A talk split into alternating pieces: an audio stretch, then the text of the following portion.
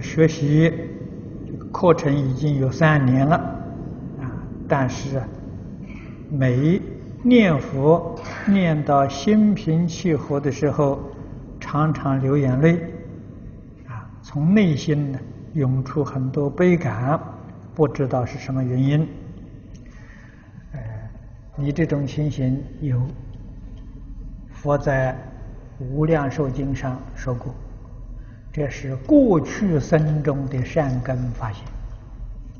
啊，知道就好了，啊，那么由此可知，这过去生中啊，曾经学过这个法门，啊，修学这个法门，啊，但是没有能认真，啊，所以没有成就，还是搞六道轮回。啊，这一生又遇到了，内心里头自自然然，啊，有这种惭愧的意念，啊，所以才有这些现象，啊，那么知道了，就更应该认真努力，这一生呢，决定不要错过。